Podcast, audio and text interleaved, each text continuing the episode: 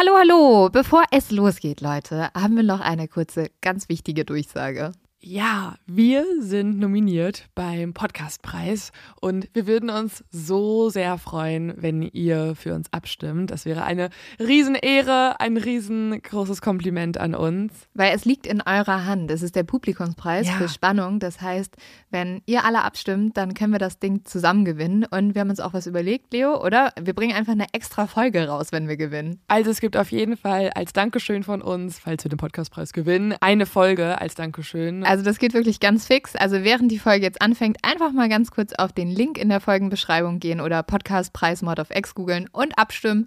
Dankeschön! Dauert nur wenige Sekunden und man muss sich auch nicht registrieren. Und jetzt geht's los mit der Folge.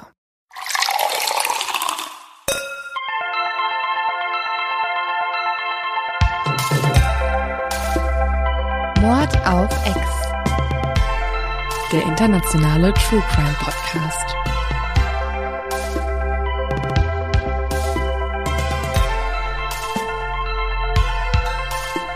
Hallo und herzlich willkommen bei einer neuen Folge Mord auf X. Hallo, liebe Exis. Wir hoffen liebe mit nicht äh, Exis, Herr- bald Exis. Ja, alles, alles an Exis.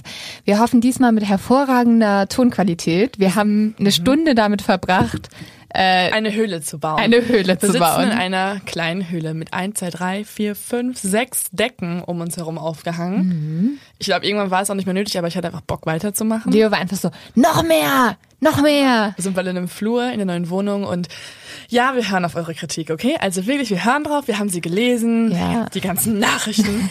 Wir hören drauf, wir versuchen Ist ja auch ein bisschen berechtigt. Natürlich ist berechtigt. Aber weiß, bitte nett schreiben, Leute. Es tut ein bisschen weh. schreibt einfach Herzchen, Herzchen, Herzchen.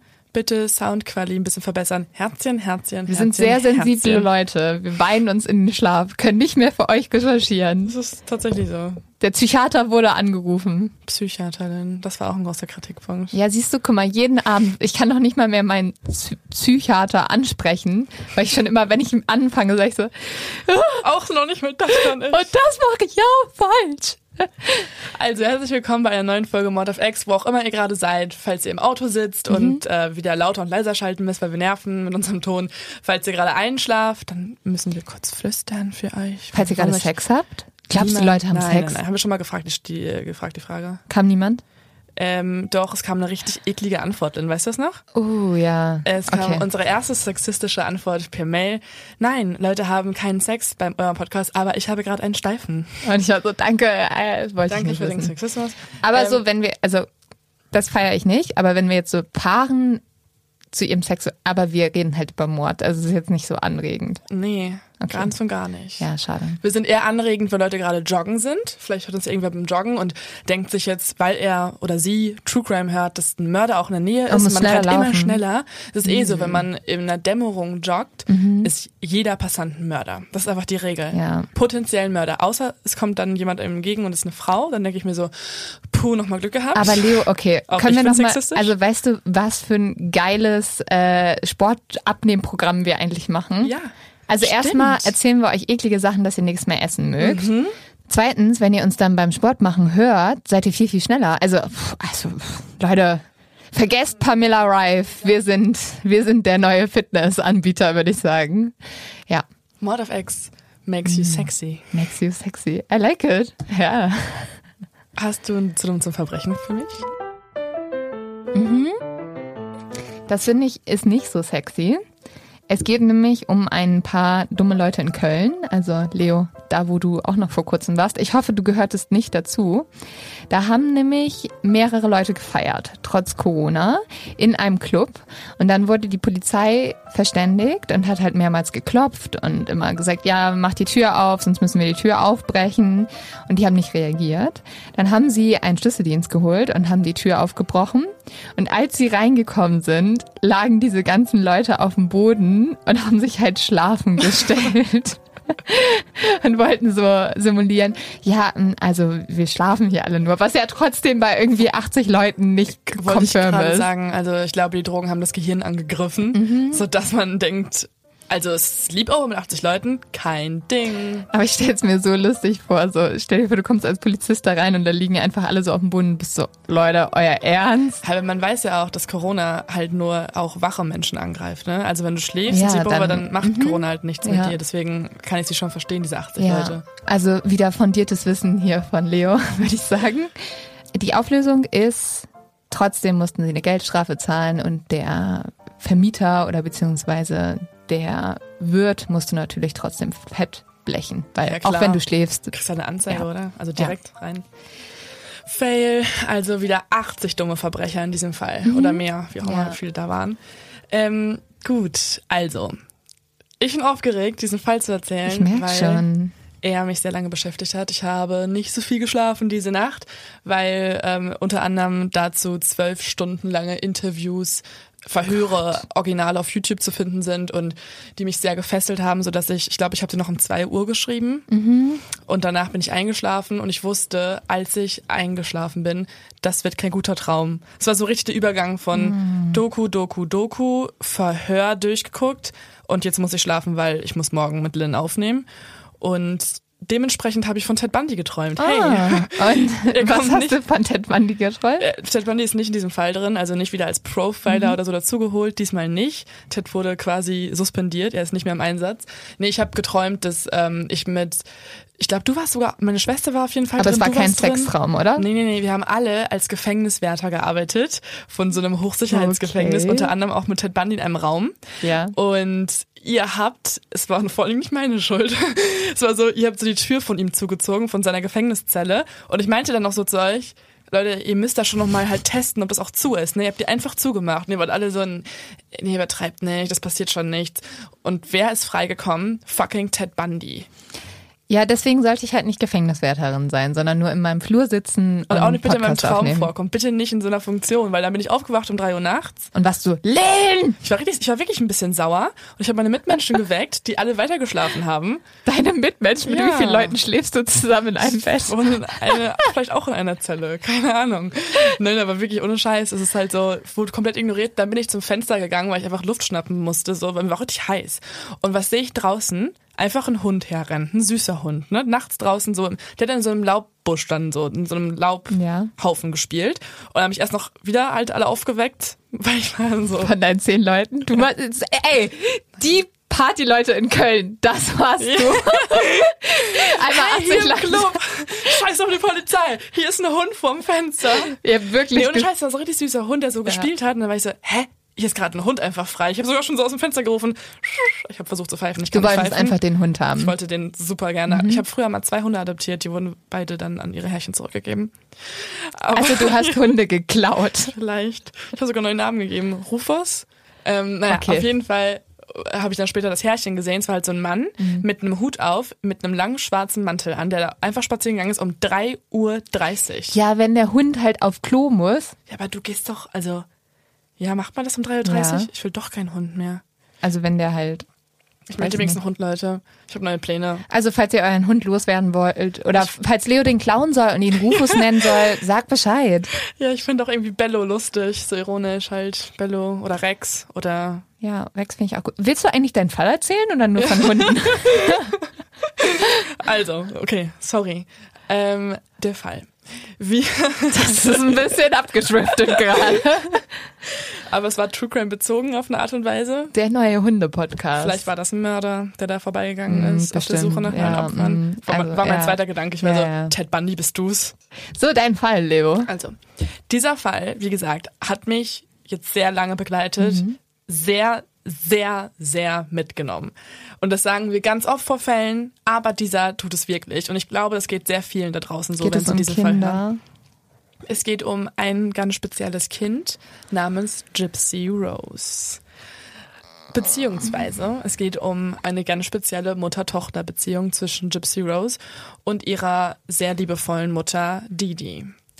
Deren Beziehung ist so besonders, dass man darüber ganze Filme machen könnte, Bücher schreiben könnte, Dokus drehen könnte und tatsächlich ist das auch alles passiert, weil wenn man nämlich mal im Jahr 2005 einen Lokalsender in Louisiana einschalten würde, könnte man vielleicht Glück haben und genau die beiden im Fernsehen sehen. Und warum erzähle ich euch jetzt? Über wen nämlich reden wir überhaupt genau? Das ist einmal Didi Blanchard. Didi heißt eigentlich Claudine, aber wird von allen Didi genannt, was ich einen ganz niedlichen Spitznamen finde, ist direkt so Didi und Gypsy. Gypsy ist ihre Tochter. Die beiden sind in der ganzen Nachbarschaft bekannt als beste Freundinnen, also als Mutter und Tochter, aber auch beste Freundinnen, weil die Mutter, Didi, sehr selbstlos als Vollzeitpflege für ihre schwerkranke Tochter Gypsy die ganze Zeit da ist. Sie hat mittlerweile ihren Job aufgegeben, kümmert sich den ganzen Tag um ihre Tochter, denn Gypsy leidet unter Leukämie unter anderem und auch Muskeldystrophie. Also sie kann auch gar nicht mehr richtig laufen. Sie ist ab der Hüfte gelähmt. Dieses Mutter-Tochter-Gespann ist in der Nachbarschaft in Springfield, Missouri sehr beliebt, weil alle die, die bewundern, dass sie immer noch so aufopferungsvoll und positiv bleiben kann, obwohl ihre Tochter schwer krank ist und ihre Tochter ist zu diesem Zeitpunkt 18 Jahre alt und soll auch nur 18 Jahre alt werden können in ihrem Leben. Und trotz all dieser schweren Umstände ist auch Gypsy immer noch sehr positiv. Dieser Fall ist unfassbar viel dokumentiert. Es gibt ganz viele Aufnahmen aus der Kindheit und ich muss sagen, egal was ich gesehen habe, Gypsy lacht immer. Immer. In jedem Video ist Gypsy glücklich. Okay, das ist ja schon wirklich beachtenswert und wo man auch erstmal einen großen Respekt eigentlich für die Eltern hat, weil Muskeldystrophie bedeutet doch, dass die Muskeln sich immer weiter mm, abbauen, mm, oder? Genau, ja. Also ich habe tatsächlich gerade ähm, ein Interview mit auch einem berühmten Comedian geführt, Karl Josef heißt der, ähm, der auch diese Krankheit hat. Und ich kann nicht verstehen, wie Eltern das durchstehen. Also ich, ja.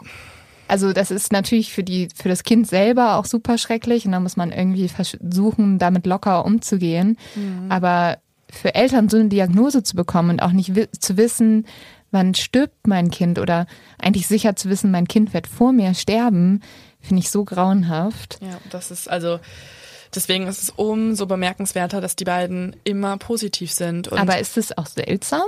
Dass sie immer positiv sind. Das naja, die bekommen halt ganz viel Hilfe auch. Also man muss mhm. sagen, diese Community, in der sie leben, also deren Nachbarn, deren Freunde, Familie, die sind sehr, sehr unterstützend. Jeder kümmert sich um die beiden und wie genau erzähle ich euch auch noch, aber man kann schon mal festhalten, sie haben es nicht leicht, aber man versucht ihnen so gut es geht zu helfen und diese Hilfe wird auch angenommen.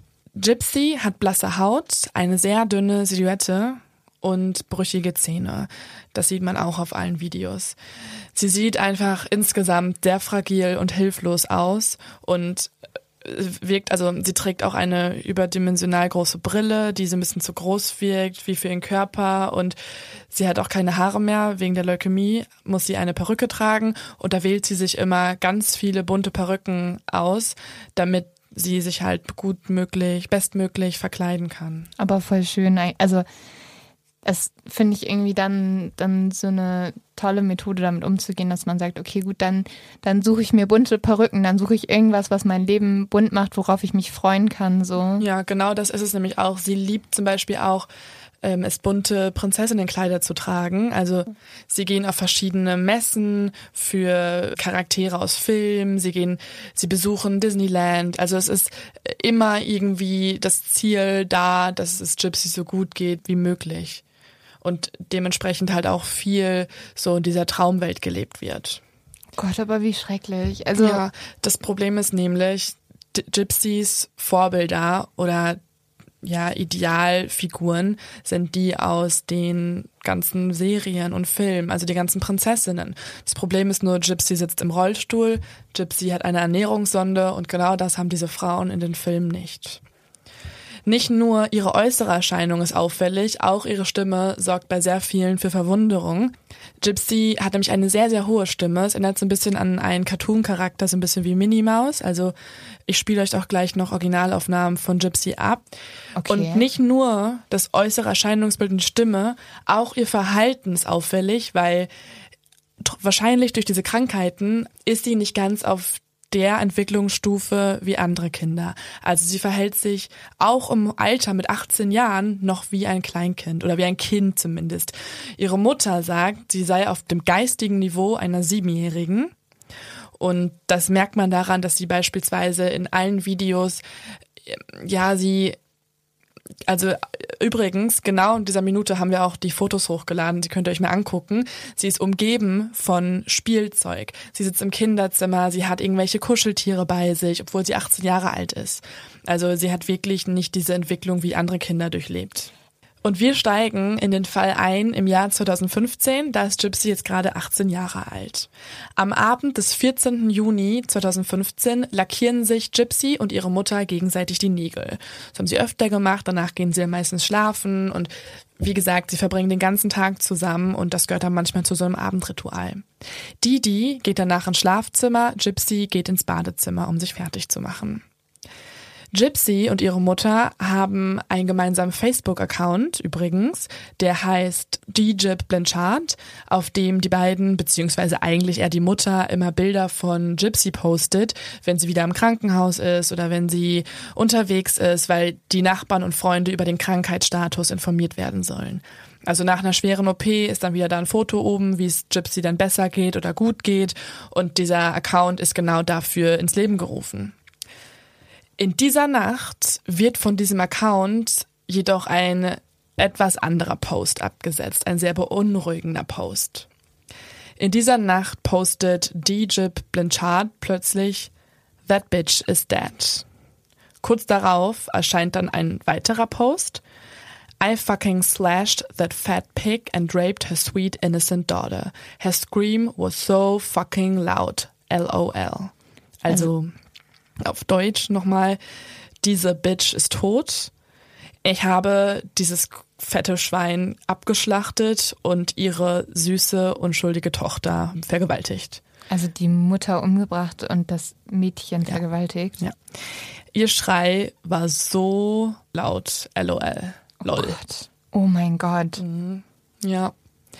Das Wer hat jemand, sowas? ja, das hat jemand gepostet von deren Account aus. Das oh heißt, die Person war da entweder eingehackt oder im Haus. Das sehen jetzt alle Freunde. Das sehen alle Leute, die DJ Blanchard folgen.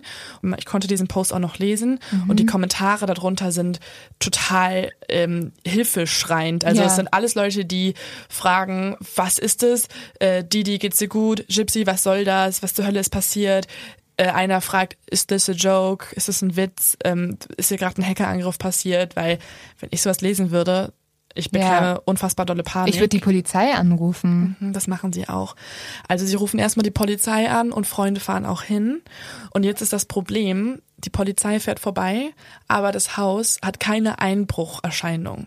Also kein Fenster ist zerschlagen, die Tür ist zu, das Haus ist dunkel. Es wirkt immer noch so, als ob die beiden schlafen würden und das, die Polizei kann nicht einfach, also sie klingeln zwar, niemand macht auf, aber sie können nicht einfach rein, weil du brauchst einen Durchsuchungsbefehl und das geht noch nicht im ersten Moment, wenn kein Einbruchserscheinung ist. Aber also es geht ja in dem Sinne, vielleicht ist da ein Mord passiert. Ja, aber in dem Moment geht noch niemand rein, außer ein Freund der Familie. Ja. Der klettert rein durch ein Fenster und er geht durchs ganze Haus und er sieht, da ist alles unordentlich. Es ist dunkel, aber er kann nichts wirklich sehen, die sind nicht da und er geht wieder. Ah, die sind nicht da? Nein.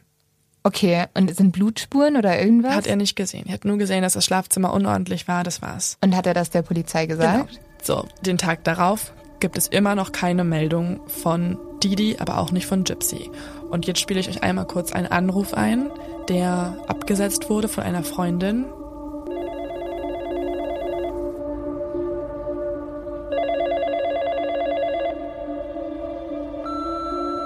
Didi, I understand if you're sick, if you don't feel good, could you please, please call me back or at least pick up the phone.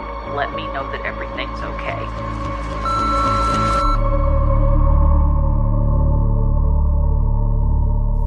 Also eine Freundin hat angerufen, sie spricht auf den Anrufbeantworter, sie bittet darum, dass die beiden sich endlich melden sollen. Wenn es denen nicht gut geht, sollen sie die Freundin anrufen oder die Polizei, aber bitte, bitte meldet euch, sagt sie. Aber es deutet doch jetzt alles auf eine Entführung drauf Genau, hin. und jetzt werden die beiden auch vermisst gemeldet, bis endlich die Polizei auch das Haus betritt. Und das Erste, was sie bemerken, ist, dass es drin immer noch sehr kalt und still ist. Und dann gehen sie ins Schlafzimmer von Didi und jetzt machen sie zum ersten Mal das Licht an. Das ging vorher nicht. Als der Freund drin war, hat er es nicht gesehen. Er konnte das Licht nicht anmachen. Und jetzt guckt die Polizei aber herum und sie finden Didi erstochen im Bett. Nein. Mit ganz vielen Einstichwunden übersät, tot. Aber wie konnte der das nicht sehen?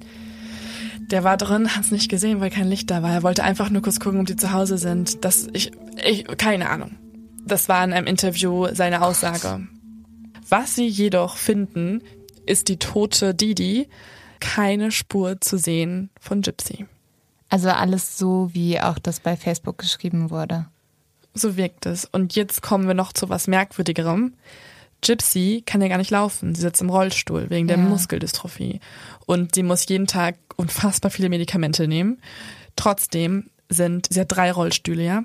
Alle drei Rollstühle sind in dem Haus und die Medikamente sind im Haus. Das heißt, wenn sie wirklich jetzt entführt wurde, und das nimmt ja jetzt jeder an, wenn sie entführt wurde, wird sie nicht lange überleben können, weil ihre Medikamente da sind und der Rollstuhl. Also es ist- erstmal muss sie halt irgendwie entführt worden sein ohne Rollstuhl, was schon mal irgendwie schwer ist, wenn du musst halt getragen werden von jemandem und wenn die Person nicht dann auch deine Medikamente mitnimmt, dann wird's ziemlich scheiße.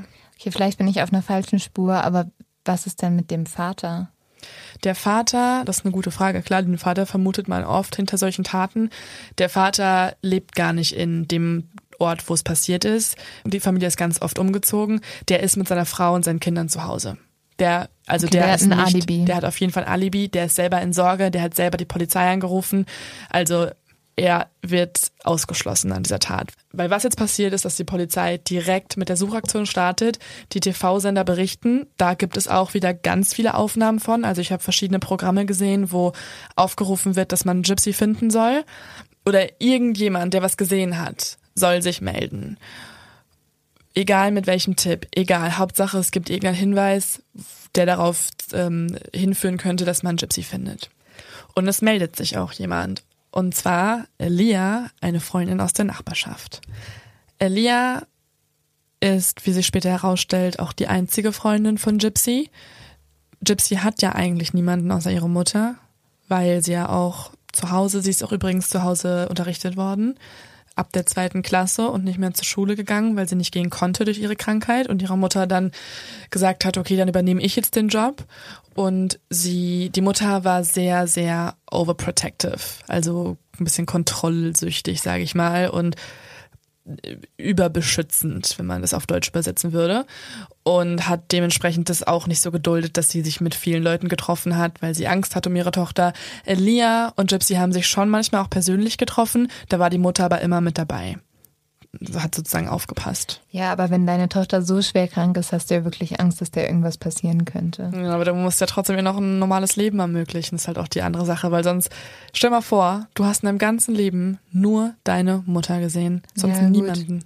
Es ist ein super, super schwieriger Zwiespalt, muss man sagen. Elia und Gypsy haben aber über Facebook viel Kontakt gehabt, weil es stellt sich heraus, Gypsy hat einen privaten, heimlichen Facebook-Account erstellt. Ah, von dem die Mutter nichts wusste. Genau.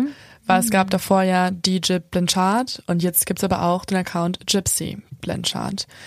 Sie hat nicht nur diesen einen heimlichen Facebook-Account, sie hat sogar fünf, stellt sich heraus. Wieso denn fünf? Weil sie auch mit anderen Leuten schreiben wollte und mit verschiedenen Bildern, die sie posten wollte. Dazu komme ich auch später noch. Cliffhanger, sorry. Oh, weil sie sich als andere Leute ausgegeben Nein. hat. Okay, sorry. Äh, nein, nein, aber sie wollte einfach mehr Privatsphäre haben, weil ihre Mutter ja alles kontrolliert hat. Hätte sie das von DJIP geschrieben, hätte die Mutter es gelöscht, gelesen, gewusst und so weiter. Auf diesem anderen privaten Account, den sie mit Elia hat, schreibt sie mit Elia über ein Thema, was Gypsy auch mit 18 Jahren dann ja irgendwann mal länger schon beschäftigt hat, und zwar Jungs. Jungs. Weil auch Gypsy hat Lust, endlich mal jemanden zu treffen, der eventuell ihre große Liebe werden könnte, beziehungsweise sie möchte ihren ersten Kuss bekommen. Sie hat darüber jetzt schon öfter nachgedacht, gesteht sie Elia, und hat sich auch sogar auf einer christlichen Dating-Seite angemeldet. Oh, aber noch eine christliche Dating-Seite. Ja, die Mutter muss ja noch ein bisschen damit einverstanden Also- sein, ne? Bisschen, bisschen konform sind wir noch geblieben. Ja, ja, aber es ist halt immer noch, also es sind da Südstaaten in Amerika, die sind, muss man ja auch dazu sagen, sehr, sehr christlich geprägt. Leute sind sehr religiös. Es gibt sehr viele ähm, ja, Community-Gruppen und so Clubs und so weiter, die von der Kirche aus veranstaltet werden. Und irgendwie macht das dann auch Sinn, dass man vielleicht auch dann über die Kirche datet. So. Auch wenn es ein bisschen eine komische Vorstellung ist, dass Gott dann noch irgendwie involviert ist, wie Leute sich finden und ihre Jungfräulichkeit verlieren. Aber Leo, so funktioniert Glauben, dass man denkt, dass Gott Menschen zusammenführt. Und der Glauben an die große Liebe. Ja. Nee, vielleicht ähm, Leo hat schon alle Hoffnung aufgegeben. So. Tinder löschen und auf einer christlichen Datingseite anmelden. Boah, ich glaube, du, nee, wie auch immer. Da könnten wir jetzt wieder eine halbe Stunde drüber reden. Wir lassen es einfach, damit Leute nicht sauer sind.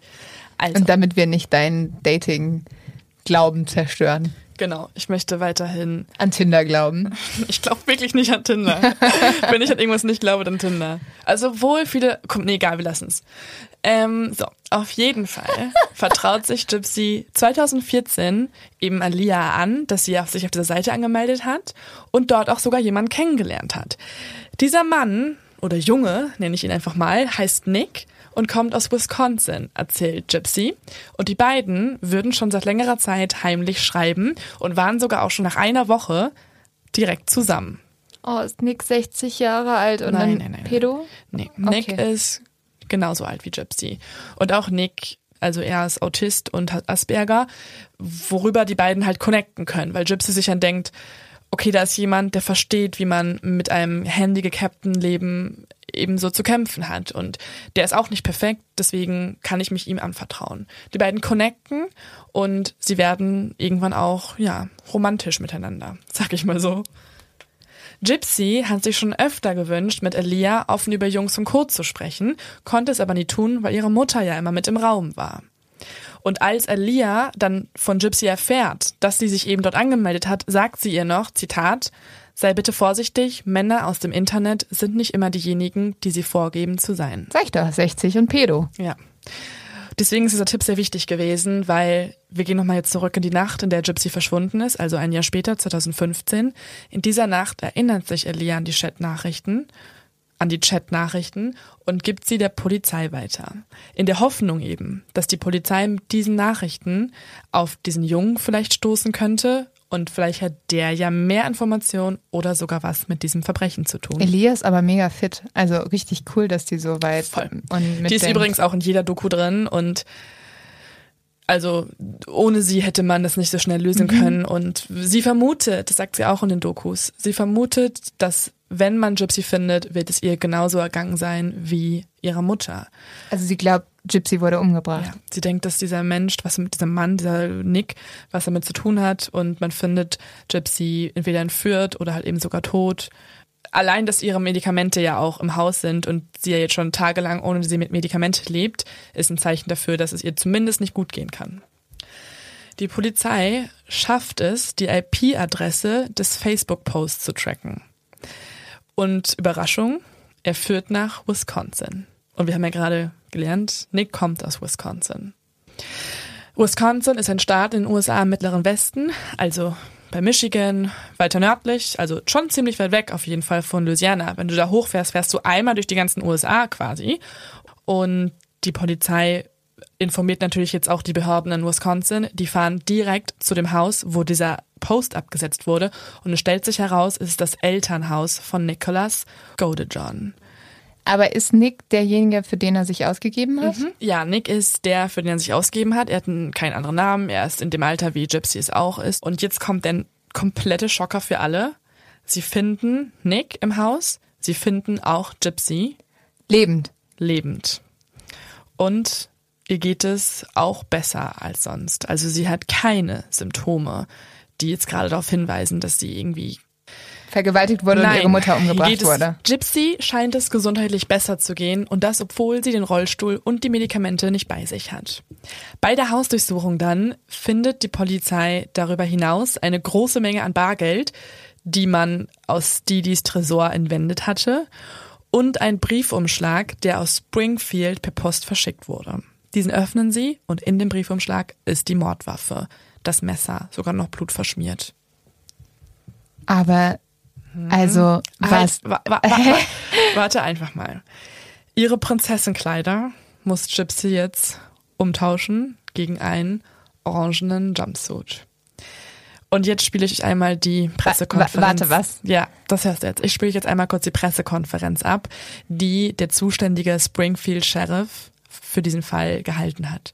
Und da möchte ich einmal kurz das Original abspielen. Okay, good morning. Uh, I want to specify at the beginning of this press conference that this, this is an ongoing investigation. And I want to start off with saying things are not always as they appear. Also, er sagt erstmal, dass es noch eine Also eine Ermittlung ist, die noch am Laufen ist. Also es ist noch nicht abgeschlossen. Man soll noch nicht voreilige Schlüsse ziehen. und er sagt den Satz, den ich sehr episch finde für diesen Fall. Die Dinge sind nicht so, wie sie scheinen. Things are not always as they appear.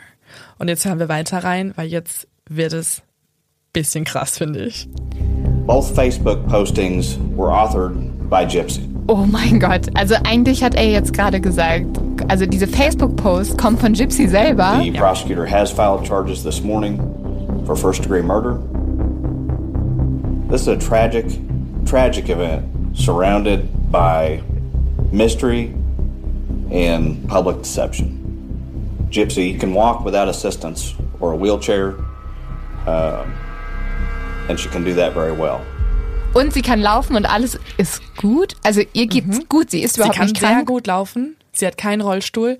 Sie hat diese Post verfasst. Aber heißt das, sie hat sich krank gestellt, Jahre hinweg? Ja, das werden wir jetzt sehen. Also, Aber so, ich, hä, ich dachte, also okay, sorry, ne? Ich bin gerade so durch den Wind, weil ich dachte die ganze Zeit, also als du eben erzählt hast, blutige Tatwaffe, Gypsy ist bei dem Freund, dass der Freund die Mutter umgebracht genau. Und hat. darin hören wir jetzt mal, weil jetzt habe ich die Aufnahmen, die relevantesten Aufnahmen aus dem zwölf Stunden Verhör, was ich mir gestern Nacht gegeben habe, und die hören wir uns jetzt einmal kurz an. I know you do. I know you, sweetheart. I know you love your mom. I have no doubt that you love your mom. I honestly didn't do anything to my mama. Who did? He, he killed my mom. He killed your mom. Yes, I know it. Um, Also, in der ersten Sequenz jetzt gerade hört man, dass Gypsy alles abstreitet. Sie sagt wortwörtlich, but I love my mom. Ich liebe meine Mama. Sie weint. Und Gypsy sagt, sie hat damit nichts zu tun. Sie hat damit nichts zu tun. Nick ist der Mörder. Also nach diesen Angaben hat jetzt Nick die Mutter getötet und Gypsy entführt. Ja, und jetzt kommt der nächste Plot-Twist. Ich bin gerade, ich baller gerade die Plot-Twist raus. Bitte. The truth is, okay, I'll admit it. I did actually stab her. mom. I will admit it. I would have never did it if it was not for me and her. Did Gypsy know that you were going to kill her mother? Um, honestly, she asked me to. Okay. Und jetzt hat Nick gesagt, dass er gebeten wurde von Gypsy, es zu tun. Also, er sagt wortwörtlich, honestly, she asked me to. Ehrlich gesagt, hat sie mich darum gebeten. Also Moment, Genau das, was hier gesagt wird, wird auch dann in der Gerichtsverhandlung besprochen. Die wird live übertragen im Fernsehen. Die Familie und die Freunde und auch der Vater von Gypsy, alle sind versammelt um den Fernseher herum und verfolgen das, was da gerade abgeht. Sie können es nicht glauben. Ihre liebe kleine Tochter muss sich vor Gericht verantworten für Mord, beziehungsweise für einen Auftragsmord, den ihr Freund, von dem sie auch nie was wussten, begangen hat. Und jetzt sehen sie eine Szene, da sagt auch jeder später im Interview, die meisten weinen, als sie es erzählen, dass sie ihren Augen nicht trauen konnten. Sie haben geweint, sie kamen aus dem Staunen nicht mehr heraus, weil Gypsy steht und läuft ganz alleine, ohne Rollstuhl, zur Anklagebank. Und jetzt müssen wir uns die beiden genau angucken und vor allem eine Person, und zwar Nicholas. Nick ist bereits vorbestraft. Er wurde schon mal verhaftet, weil er sich, ein bisschen komisch, in einem McDonalds neun Stunden lang Pornos angesehen hat und dabei masturbiert hat. was? Ja, er behauptet, er hat sich nur gekratzt währenddessen. Ja, neun Stunden lang. Aber er wurde verhaftet, weil das anscheinend nicht okay Was ist. ist das denn für ein komischer Und Typ? dann ist die Aussage gewesen, er durfte das nicht zu Hause. Außerdem wurde er auch schon mal vorbestraft, weil er eine Waffe bei sich getragen hat und zwar verdeckt. Das darfst du nicht in öffentlichen Räumen in den USA, da musst du sie offen tragen, beziehungsweise du musst einen Waffenschein haben. Vor Gericht müssen sich Gypsy und Nicholas nun für First-Degree-Murder verantworten, also für Mord ersten Grades, was in Missouri die Todesstrafe bedeutet. Beiden droht nun dieses Strafmaß, was jedoch dann relativ schnell ausgeschlossen werden kann, als der nähere und tragische Hintergrund des Falls nun endlich ans Licht kommt. Ja, es muss ja irgendwas falsch sein, oder? Also ich denke mir das schon die ganze Zeit. In diesem Fall geht es wirklich um viel, viel mehr als um nur ein verliebtes Paar, was die Person aus dem Weg schaffen muss, welche ihre Beziehung aufhalten will. Die Wurzeln dieses Falls reichen nämlich Jahre zurück bis in Gypsys ersten Lebensmonate. Gypsy Rose Blanchard ist ungefähr 1991 in Golden Meadow in Louisiana geboren. Das heißt, wenn wir es einmal kurz rechnen, ist Gypsy eigentlich ja 24 Jahre alt, nicht 18. Auch das ist eine Sache, die sich gleich klären wird. Gypsy weiß nämlich gar nicht, wie alt sie eigentlich ist.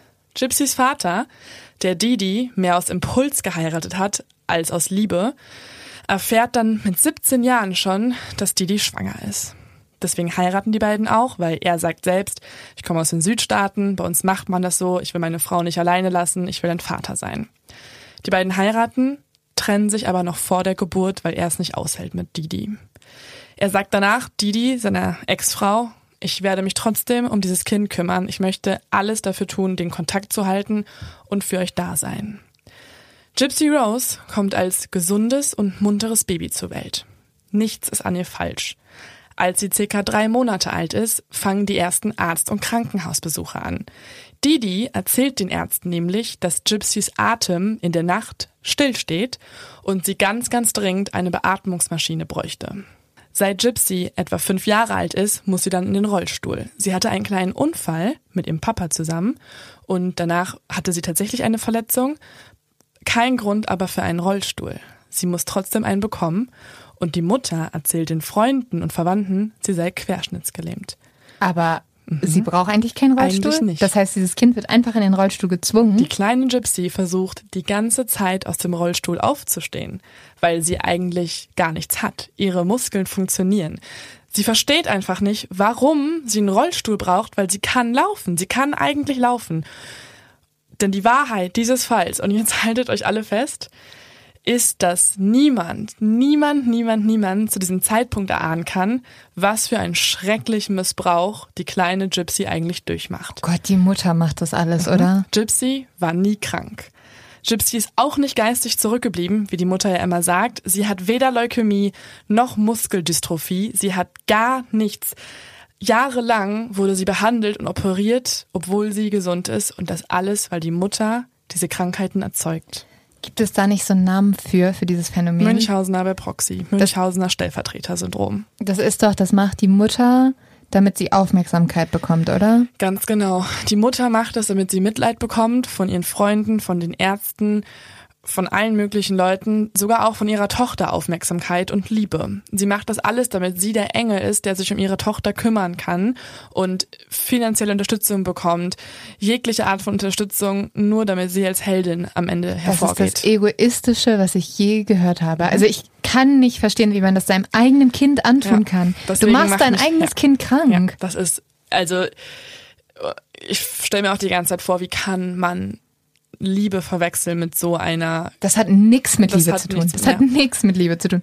Es hat einfach damit zu tun, dass du scheiße egoistisch bist und denkst, oh Gott, ich, ich brauche noch mehr. Ich brauche noch mehr Leute, die mich dafür bewundern, was ich leiste. Ich muss, also so komplett. Sie will schon, naja, sie will schon Liebe, aber sie erzeugt sie aus falschem Anlass. Also sie möchte Liebe von allen, indem sie ihre Tochter krank macht, möchte sie Liebe erhalten. Sie denkt, das wäre die einzige Art und Weise, wie sie Liebe erhält. Aber sie an sich gibt die Liebe nicht weiter auf diese Art und Weise. Vielleicht aber, kriegst du auch Liebe, wenn du eine gute Mutter Genau, bist. das hat sie vielleicht, keine Ahnung. Naja, sie ist halt auch krank. Münchhausen bei Proxy, also Münchhausener Stellvertreter-Syndrom, ist eine psychische Krankheit, die diese Mutter hatte. Denn Gypsy braucht nie einen Rollstuhl. Sie braucht auch- auch keine Sonde, keine Magensonde, über die sie die Nahrung erhält. Diese Sonde wurde ihr übrigens mehrfach schmerzhaft und ohne Narkose in den Magen-Darm-Trakt eingebracht. Hä, und die Ärzte schnallen das nicht und die machen das einfach mit. Über jene Sonde bekommt Gypsy wahrscheinlich einen Großteil ihrer Me- Medikamente eingeführt, über die sie gar keine Kontrolle hat. Sogar nachts bekommt sie Medikamente, Medikamente in diese Sonde rein, während sie schon schläft. Das heißt, sie hat überhaupt gar keinen Einfluss darauf, was in ihren Körper eigentlich eingeführt wird. Außerdem war dieses kleine Kind durchgehend high, weil diese Medikamente machen dich high und zerstören deinen Körper. Es ist wie Drogen. Sie wurde eigentlich 18 Jahre, oder sie ist ja schon 24, unter Drogen gesetzt. Und deswegen ist sie auch so zurückgeblieben gewesen, weil sie nie klar denken konnte. Das wurde ihr eingetrichtert. Sie konnte immer klar denken, sie ist nicht geistig behindert, es ist nichts mit ihr. Sie ist körperlich und geistig komplett fit. Aber diese Medikamente, die Gypsy bekommt, rufen starke Nebenwirkungen hervor, von denen wiederum dann die Ärzte glauben, das seien die Krankheitssymptome, die sie behandeln müssen. Das heißt, wenn einem Kind was verabreicht wird, was zum Beispiel Nierenschäden hervorruft, was brüchige Zähne hervorruft, zum Beispiel das Medikament für Epilepsie, Tegretol. Das verursacht brüchige Zähne. Die sind verfault und irgendwann ausgefallen. Oh das heißt, die Zahnärzte haben angenommen, da muss irgendeine andere Krankheit vorliegen, du brauchst das und das Medikament. Und der Vater hat es auch nicht gemerkt. Niemand merkt das. Alle Krankheiten hat die Mutter erfunden und behandeln lassen und das sind auch nicht alle Krankheiten gewesen. Dafür würde ich jetzt zum ersten Mal Gypsy selbst sprechen lassen. Und sie erzählt uns jetzt mal, was alles überhaupt erfunden wurde. Einmal Gypsy bitte.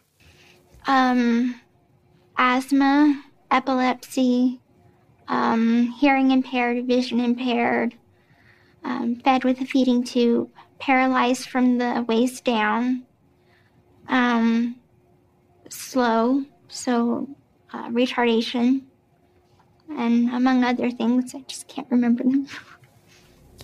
Also, Gypsy zählt hier auf. Sie hätte Asthma, Epilepsie, Muskeldystrophie, also Muskelschwäche, Krampfanfälle, Verdauungsprobleme, Hör- sowie Sehschäden, geistige Behinderung. Und sie sagt sogar am Ende, das finde ich nochmal sehr bezeichnend, ja, ich habe noch weitere Dinge, die fallen mir jetzt alle nicht ein.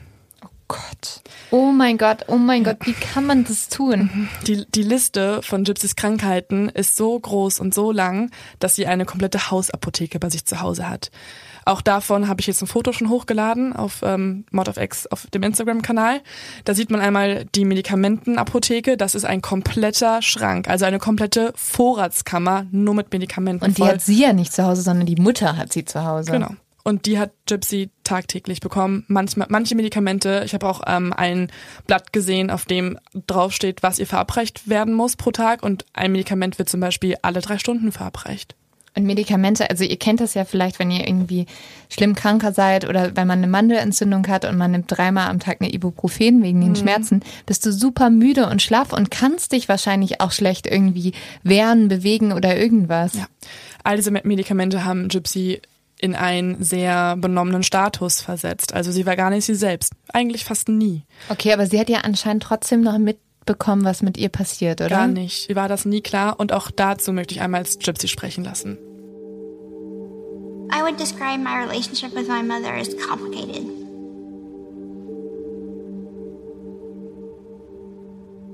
When I was younger, it was a lot better just because she was like a best friend to me. We used to do things together all the time go to the movies, go to the park, the zoo. When I was probably about five or six, my mother told me that I had epilepsy and that I was paralyzed from the waist down.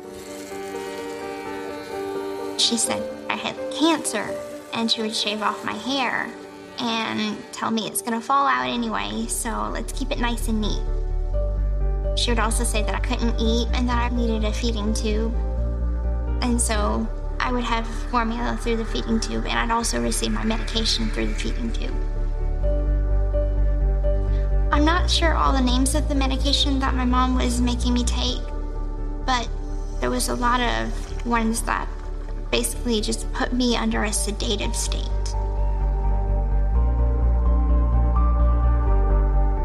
The medications did affect my teeth. They started to deteriorate, and some of them had to be extracted. Gypsy sagt, die Beziehung zwischen ihr und ihrer Mutter hat sich verändert. Also erst sagt sie, die war besser, als Kind war sie gut, weil die beiden viele Dinge zusammen gemacht haben, aber dann wurde es immer schlechter.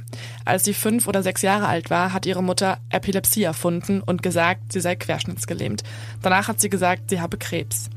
Daraufhin, erzählt Gypsy gerade, hat sie ja gerade hier erzählt, wurde ihr der Kopf kahl geschoren. Die Mutter hat gesagt, die werden dir sowieso bald ausfallen. Besser ist es, wenn ich es glatt und ordentlich mache. Das heißt, sie hat diese, sie hat das, das Kind krank wirken lassen. Jeder hat sie gesehen, keine Haare, okay, sie hat Krebs. Sie könne nicht essen, hat die Mutter gesagt. Sie bräuchte eine Ernährungssonde. Die Medikamente haben sie betäubt. Durch die Medikamente verfaulen ihre Zähne, einige fallen aus. Trotzdem vertraut Gypsy als Kind, du kannst nicht klar Ja, denken, klar. ihrer Mutter blind. Ist ja auch ihre einzige Bezugsperson. Also das ist ja auch noch, die Mutter Ja. hat sie ja wahrscheinlich permanent auch abgeschottet Ja. von anderen Menschen, Hat damit sie. niemand das mitbekommt. Hat sie, hat sie. Das Wort der Mutter ist Gesetz. Sie vertraut ihr blind. Sie tut alles, was die Mutter will. Und die Mutter will, dass Gypsy als hilfloses Baby von ihr abhängig gemacht wird.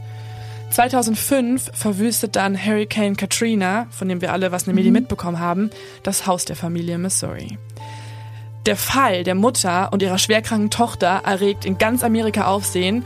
Deswegen habe ich davon auch gesagt, wenn man im Jahr 2005 einen Lokalsender in der Nähe von Missouri eingeschaltet hätte, hätte man eventuell diese Mutter gesehen, wie sie mit ihrer Tochter um Spenden bittet.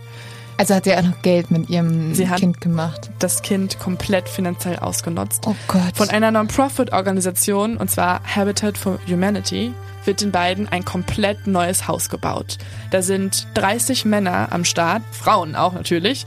Die bauen ein pinkes Haus, das behindertengerecht gestaltet wird. Da gibt's eine Rampe, mit der sie des, den, den Rollstuhl ins Haus führen kann. Die geht vor dem Haus her. Das Haus ist auch innen drin ganz bunt, von außen schön rosa angemalt. Es ist ein kleiner pinker Bungalow in Springfield, Louisiana. Dieser ist ab jetzt das neue Zuhause. Er ist komplett ausgestattet. Sie bekommen dort jahrelang Free Housing. Nicht nur das, die beiden bekommen auch freie Helikopterflüge. Sie dürfen, sie müssen, weil sie ja immer verschiedene Ärzte aufsuchen, die werden ihnen bezahlt. Sie bekommen freie Eintritte zu Disneyland. Sie können verschiedene Idole besuchen. Also Gypsy kann Schauspielerinnen und Schauspieler treffen, Sängerinnen und Sänger. All das ist auf Fotos festgehalten. Gypsy wird quasi dafür benutzt, dass die Mutter mit ihr durch die Welt fliegen kann und das umsonst. Ich finde, das klingt wie der allergrößte Albtraum. Ja, das also ist der absolute Kindesmissbrauch. ja, und du bist halt gefangen in deinem eigenen Körper. Also Du kannst nichts, du- und sie weiß es auch nicht. Also sie weiß es nicht, dass Kennst- sie missbraucht wird. Also es ist wie so ein Horrorfilm. Du wachst auf, bist in so einem rosa Haus gefangen und du kannst dich selbst nicht bewegen Mhm. und vor dir sitzt so eine Frau und sagt, alles wird gut, mein Ja. Kind. Und Gypsy lacht auf den Fotos, weil sie denkt, mir geht's gut, weil meine Ja. Mama sorgt dafür, dass ich trotz diesen Krankheiten noch ein gutes Leben habe. Außerdem sammelt Didi regelmäßig Spenden über Spendenseiten, die sie selber ins Leben gerufen hat, wie zum Beispiel auch dieser DJIP Facebook-Kanal, um Gypsys Behandlung zu finanzieren. Sie nutzt also Gypsys Krankheiten als Einkommensquelle. Seit Gypsy dann in der zweiten Klasse ist, wird sie von zu Hause unterrichtet, wegen ihrer Krankheit eben. Und damit sie nicht spricht. Genau, und hat damit gar keinen Kontakt zu Gleichaltrigen. Didi nimmt also nicht nur die Rolle einer Mutter ein, auch die einer Lehrerin und besten Freundin. Gypsy sagt später, sie hat sich selber Lesen beigebracht mit Harry Potter Büchern. Ja. Und jetzt möchte ich einmal Gypsys Anwalt sprechen lassen, der sie dann in dem Verfahren vertreten hat und der, er hat sowas noch nie erlebt, sagt er. Hier mal der Anwalt. I've never encountered anything that is even close to what Gypsy has gone through.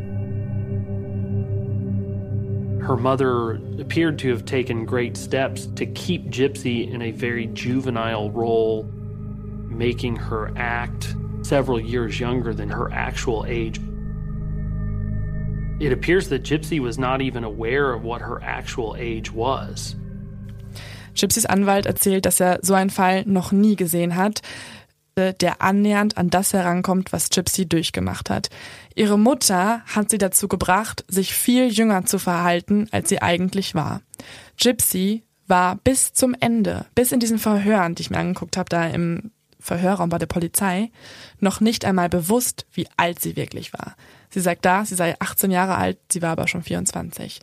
Das macht die Mutter, weil sie möchte ihr kleines Baby behalten. Und Gypsy hat ja auch vorhin schon gesagt, als sie noch jünger war, war ihre Beziehung zu ihrer eigenen Mutter besser, weil die Mutter war gebraucht, immer und ständig. Ja, und die Mutter will natürlich auch, also eigentlich soll ja ihre Tochter irgendwann sterben. Also eigentlich. Soll sie nicht, sagt sie aber allen. Ja, genau. Aber also deswegen, wenn äh, Gypsy jetzt schon 24 wäre, wäre ja, Ja. Mhm. es wird ja immer unlogischer, dass sie noch so lange lebt mit den ganzen Krankheiten. Und eine Person, die dieser, ja, dieses Verhalten komisch findet, aber auch sehr schätzt, ist der Vater. Der Vater nimmt ja auch an, dass Gypsy diese Krankheiten hat. Jeder nimmt es an. Man guckt das Mädchen an und sieht ja auch, dass irgendwas nicht stimmt mit dem Körper. Rod, der Vater, weiß es sehr zu schätzen, wie aufopferungsvoll sich seine Ex-Frau um die gemeinsame Tochter kümmert. Er sagt auch die immer wieder, dass er das sehr schätzt, dass er Geld spenden möchte, dass er für die beiden da sein möchte, dass er auch Gypsy sehr liebt und zumindest finanziell halt unterstützen möchte, so gut es geht. Am Anfang besucht er auch noch Didi und die Tochter, weil die noch nicht so weit weg wohnen. Aber dann zieht Didi immer weiter und weiter und sorgt systematisch dafür, dass der Kontakt zum Vater abbricht. Außerdem erzählt Didi, dass, also das erzählt sie ihrem Ex-Mann Ron, dass man bei Gypsy einen Chromosomschaden gefunden hat, der für all ihre Krankheiten und Schwächen verantwortlich und der ist. ist. Vom Vater. So ungefähr, genau. Okay. Also aufgrund dessen wird sie auch nie älter als 18 Jahre alt werden können. Also gibt sie auch noch die Schuld ab, macht diesem Mann ein schlechtes Gewissen. Außerdem freundet sich Didi auch mit in der neuen Nachbarschaft, wo sie ist, wo man Rod nicht kennt, freundet sie sich mit einer anderen Mutter an und erzählt dieser, die heißt Kim, dass der Vater ihrer Tochter, also Rod, ein Säufer und Schläger sei und sich immer wieder über Gypsys Handicaps lustig gemacht hat und die Familie überhaupt nicht unterstützt. Rod hat der Familie 150.000 Euro allein für die Medikamente gegeben. Wahrscheinlich hat sie das halt auch gesagt, um noch mehr Mitleid zu bekommen. Oh Gott, du hast auch so einen schlimmen Mann gehabt, du Arme. Komplett. Das sagt sie auch Gypsy. Sie sagt Gypsy immer wieder, der Vater meldet sich nicht bei dir. Sie fängt die Briefe und Geschenke ab, die zum Geburtstag geschickt werden. Sie sagt der Tochter, der meldet sich nicht, der ist nicht für dich da. Wenn er anruft, dann gibt sie das Telefon nicht weiter. Also sie will den kompletten Kontakt abkappen.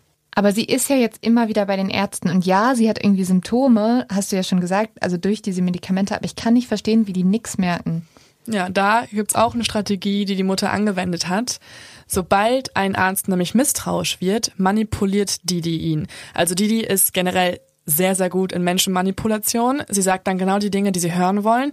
Und wenn das immer noch nichts bringt, also wenn sie immer noch durch Ausreden und Lügen nicht weiterkommt, dann wechselt sie den Arzt. Das hat sie ganz oft gemacht. Das konnte sie außerdem tun, weil sie auch Gypsys Namen immer wieder anders schreibt. Deswegen existierten zu dem Zeitpunkt, wo man Gypsy findet, mehrere, wirklich unzählige Krankenakten und Dokumente von ihr. Immer wieder mit unterschiedlichen Namen, sodass kein Arzt die Verbindung feststellen konnte. Andererseits muss ich an dieser Stelle auch sagen, hat für mich das Krankensystem hier auch Komplett. komplett versagt. Da müsste doch jemand irgendwie sehen, wenn du halt Missbrauch vermutest, musst du das doch eigentlich sofort melden. Einmal bei einem Arzt wird sogar berichtet, dass Didi Gypsy die Ohren zuhält, als sie mit dem Arzt spricht. Vermutlich, damit Gypsy nicht mitbekommt, was sie alles erzählt und über den Zustand lügen kann. Und Gypsy erzählt in einem Interview folgendes. Wenn wir bei Ärzten waren, übernahm meine Mutter das Sprechen. Ich sollte in der Zeit mit meinen Puppen oder Plüschtieren reden.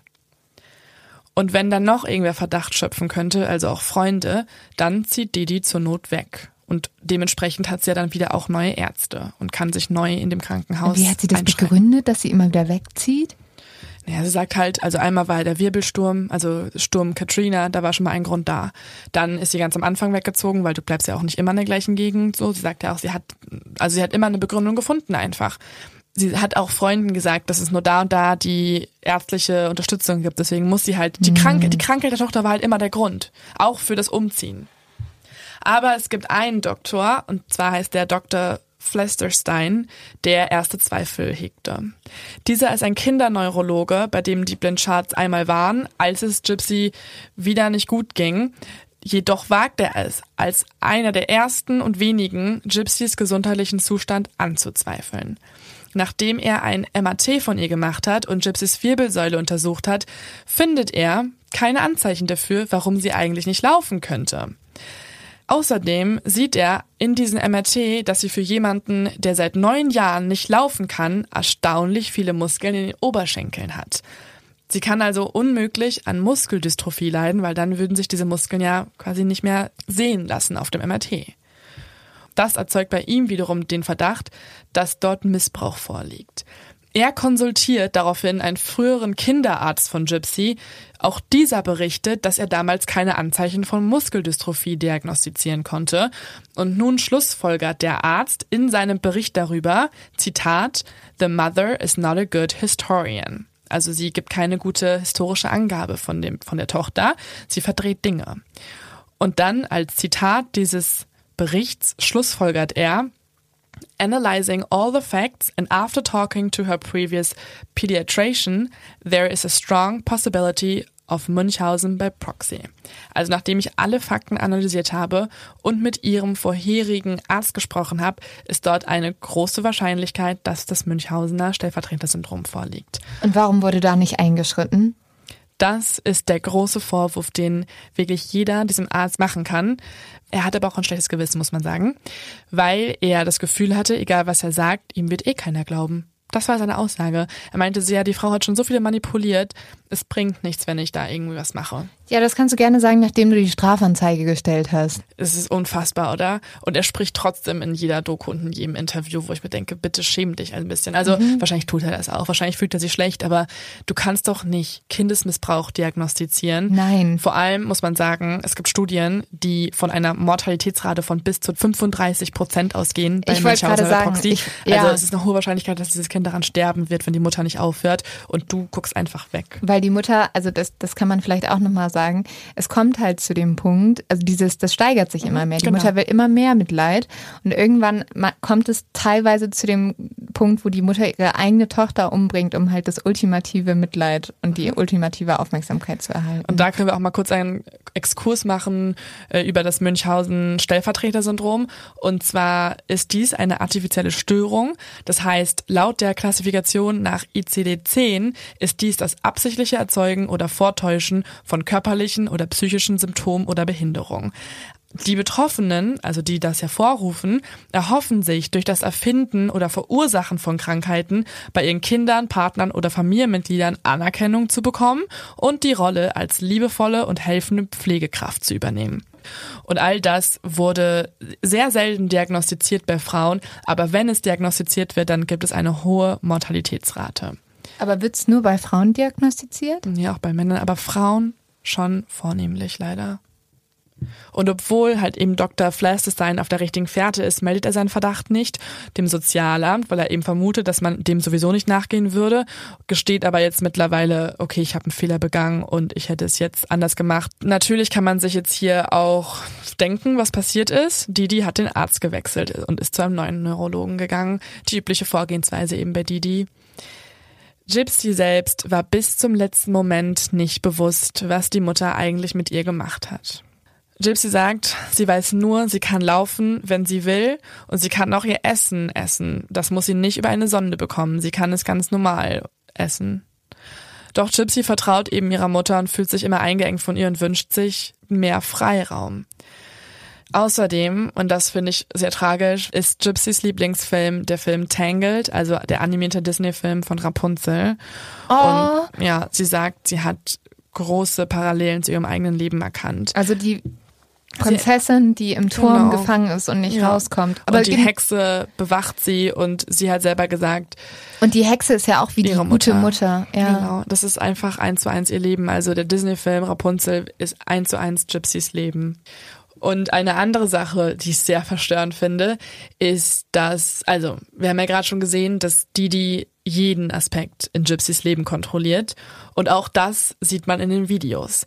Weil Freunden ist irgendwann aufgefallen, dass Didi, egal wo, Gypsys Hand hält. Also wenn die beiden auch nur auf einem Foto zu sehen sind oder in einem Interview, in einem Bericht, ist immer die Hand von Didi auf der von Gypsy. Und tatsächlich, als denen das Haus geschenkt wird, darf Gypsy ähm, was annageln. So, der Kameramann war so, mach hier mal was, das ist ein Symbolbild. Und sogar darauf nimmt Didi ihre eigene Hand und macht mit. Man sieht nie Gypsy in Freiheit quasi. Es ist total symbolisch eigentlich. Und wenn die beiden bei Ärzten waren, hatte auch Didi immer die Hand auf der von Gypsy. Und wenn dann irgendwer was gefragt hat, auf das Gypsy antworten wollte und es auch getan hat und was Falsches gesagt hat, hat ihre Mutter die Hand fester gedrückt. Und das bedeutete für Gypsy später, das gibt Stress, deswegen höre ich auf zu reden. Wie so eine Handschelle. Komplett. Es war einfach eine Handschelle von ihrer Mutter. 2009 geht dann ein anonymer Hinweis hinsichtlich Gypsys Misshandlung bei der Polizei ein. Man weiß nicht von wem, aber ein Polizeibeamter taucht danach auch bei dem Haus von den Blanchards auf und diesen manipuliert die daraufhin so sehr, dass er wieder das Haus verlässt. Also auch wieder in üblicher Manier. Alles mit Manipulation. Und niemand, niemand merkt was. Und auch hier würde ich einmal gerne den Anwalt nochmal hören. Gypsy has essentially fallen through every crack there is in the system. Das komplette System hat versagt, die Ärzte haben versagt, die Polizei hat versagt, ihre eigene Familie hat versagt, auch ihre Freunde. Eines Tages dann findet Gypsy Papiere im Tresor ihrer Mutter, auf denen steht, dass sie 1991 geboren ist. Das macht Gypsy erstmal misstrauisch. Sie denkt zu dem Zeitpunkt ja, dass sie minderjährig ist, obwohl sie ja schon längst ihre Volljährigkeit laut dieser Papiere erhalten hätte. Daraufhin spricht sie ihre Mutter an und diese sagt, das war nur ein Typo. Das war nur ein Tippfehler, das stimmt nicht. Mhm, Weil in Geburtsurtelagen Mhm. Tippfehler Mhm. passieren. Aber Gypsy wird jetzt zunehmend misstrauisch. Außerdem erinnert sich Rod, also ihr Vater, daran, dass er zu ihrem 18-jährigen Geburtstag anrufen wollte und gratulieren wollte und so ein paar Dad-Jokes machen wollte. So, jetzt kannst du ja das und das. Und Didi fängt ihn aber ab am Telefon und sagt ihm, bitte, bitte, du kannst ihr gratulieren, aber sprech sie nicht auf ihr Alter an. Ah, das heißt, der Vater wusste die ganze Zeit, dass sie 24 ist. Ja, macht ja auch Sinn. Genau, der also, Vater. Ja, sonst Ja. wäre es ein bisschen komisch. Nee, aber die Mutter sagt, bitte sag niemals, wie alt sie ist, weil das macht Gypsy traurig, weil sie Mhm. selber denkt, sie sei erst 14, weil sie ja so geistig zurückgeblieben ist. Gott. Oh mein Gott, diese Mutter ist aber mega manipulativ gewesen. Ja. Und das merkt auch Gypsy irgendwann jetzt. Ne? Also sie empfindet unendliche Machtlosigkeit. Sie merkt, sie kann ja alles, aber sie darf es nicht. Sie ist nie alleine und sie möchte Leute kennenlernen. 2011 versucht sie dann, sie ist mittlerweile 20 Jahre alt, ja, versucht sie dann das erste Mal von zu Hause wegzulaufen. Gypsy und ihre Mutter sind nämlich auf einer Sci-Fi-Convention, auf der sie sich wieder verkleiden konnte und wieder flüchten konnte aus ihrer alten Welt, die sie ja so hasst. Dort trifft dann Gypsy einen 36-jährigen Freund, mit dem sie sich da anfreundet, und erzählt diesem zum allerersten Mal über ihre Probleme zu Hause. Dieser rät ihr darauf hin, ihre Sachen zu packen und wegzurennen, und er kann sie aufnehmen. Er wohnt in Arkansas und kann sie aufnehmen. Und Gypsy schafft es tatsächlich. Gypsy nimmt ihre Sachen von zu Hause und flieht und fährt zu ihm. Jedoch findet ihre Mutter sie innerhalb von vier Stunden. Mhm, denn die Familie hatte Kontakte zu der Mutter. Es sind nämlich über Ecken hinweg Freunde. Und der die Freund macht nichts. Der Freund ruft Die nicht Eltern, die Polizei. die Eltern und Bekannten haben der Mutter Bescheid gegeben, weil diese hat halt gesagt, meine Tochter ist verschwunden, könnt ihr mir helfen? Das heißt, die, die fährt direkt dorthin, holt Gypsy ab und kommt, als die beiden dann zu Hause ankommen wieder, klebt Didi alle Fenster mit schwarzer Folie ab, zerschlägt mit einem Hammer den Computer ihrer Tochter voller Wut und sagt ihr, Zitat, wenn du sowas jemals wieder versuchen solltest, zertrümmere ich dir das nächste Mal deine Finger mit diesem Hammer. Also es ist wirklich. Ja. Und hier noch einmal Gypsy. And she took me back home and smashed my computer with a hammer, smashed my cell phone with a hammer, and said, If you ever try to do that again, I'm gonna smash your fingers with a hammer. It was a rough year. I call that the bad times. She had taken this dog leash and um, clipped it to a pair of handcuffs and then clipped the handcuffs to the bed and kept it was like that for about two weeks. My mom had actually convinced a lawyer to draw up some papers saying that I was incompetent. So I thought if I had tried to go to the police, they'd look at these papers and say, she's, you know, she's retarded. She doesn't know what she's talking about. Gypsy sagt, das war die schlimmste Zeit ihres Lebens. Sie nennt das die schlimmen The Bad Times, die schlechte Zeit, weil danach wird alles schlimmer. Nach diesem Vorfall nämlich fesselte Didi ihre Tochter mit Hilfe von Seilen und Handschellen für ganze zwei Wochen an ihrem Bett. Außerdem hängt sie überall Glocken an der Tür auf, sodass sie immer hören kann, wenn Gypsy nochmal versuchen sollte, von zu Hause wegzulaufen. Und auch diese sieht man in den Dokus. Überall hängen Glocken. Außerdem erzählt sie in Interviews immer wieder, dass ihre Mutter auch schon nicht nur bei diesem Vorfall, sondern auch schon öfter mal mit einem Kleiderbügel verprü verprügelt hat oder auch mit der bloßen Hand geschlagen hat, wenn sie nicht artig war.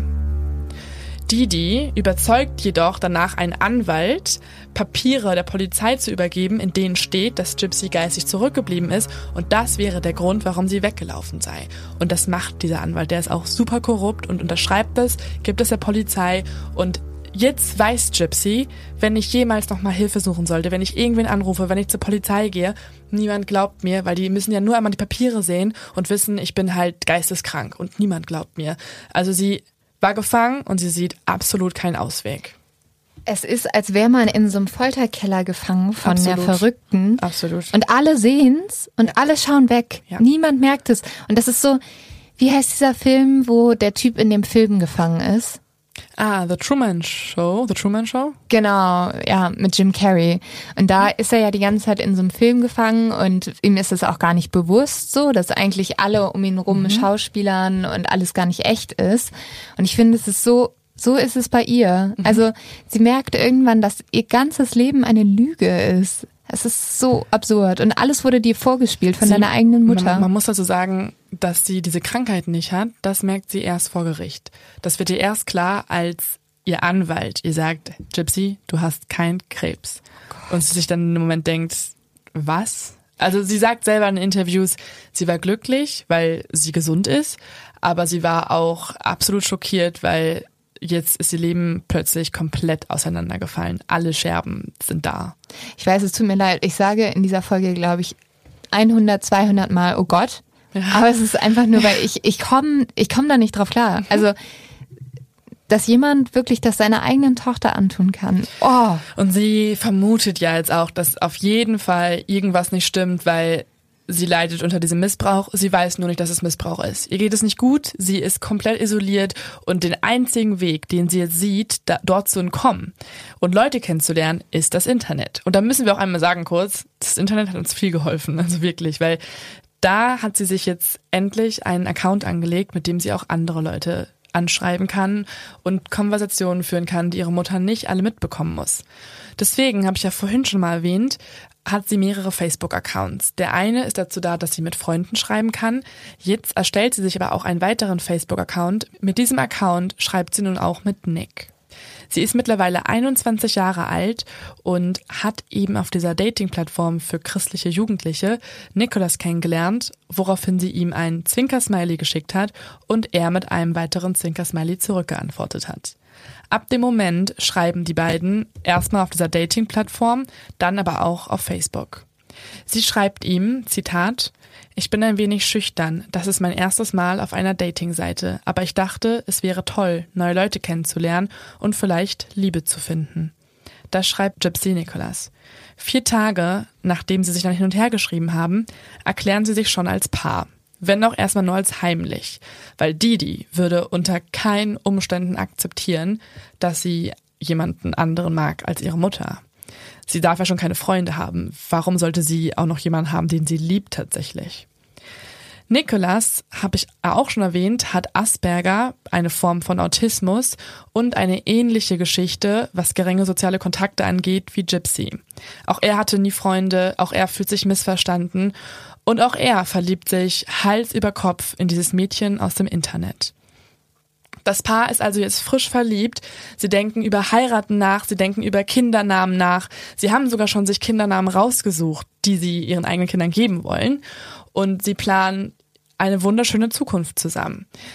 Nick fragt Gypsy, wo sie hinreisen möchte, wo sie ihre Hochzeit feiern möchte, ob sie ihn heiraten möchte. Sie sagt ja, die beiden haben keinen Smalltalk mehr, sie werden richtig deep, sie reden über gemeinsame Pläne und sie reden vor allem darüber, dass sie frei sein wollen. Gypsy möchte einfach frei sein und ihre eigenen Entscheidungen treffen.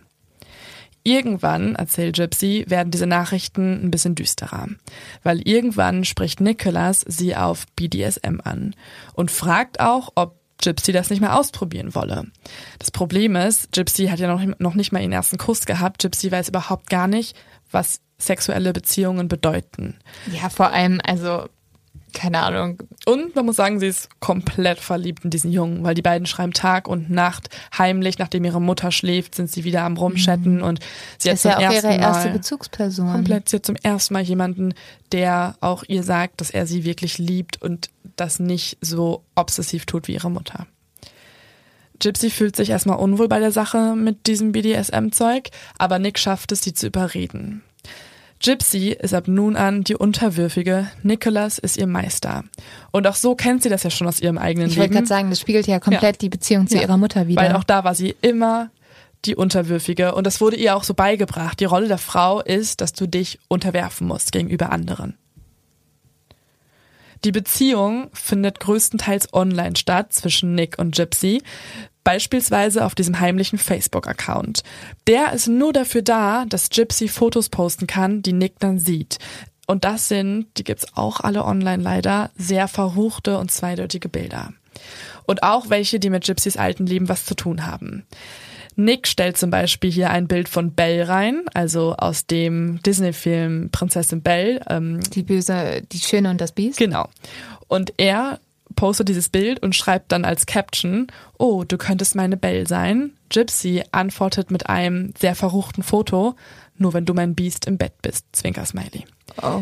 Also sie, man merkt, dass sie so ein bisschen versucht, dass er auch diese Seite an ihr entdeckt und mag und sie ihm das geben kann, Gut, was sie er hat halt fordert. auch sexuelle Verlangen Ja, halt mittlerweile. klar. Also Und nur wenn du so aufwächst, sind deine sexuellen Verlangen auch nicht die eines Autonormaltypen, der halt. ja, und also es, es spricht an sich, sich ja auch nichts dagegen, Nö, ja, dass man genau. jetzt irgendwie im sexuellen genau. Leben Rollenspiele macht oder so.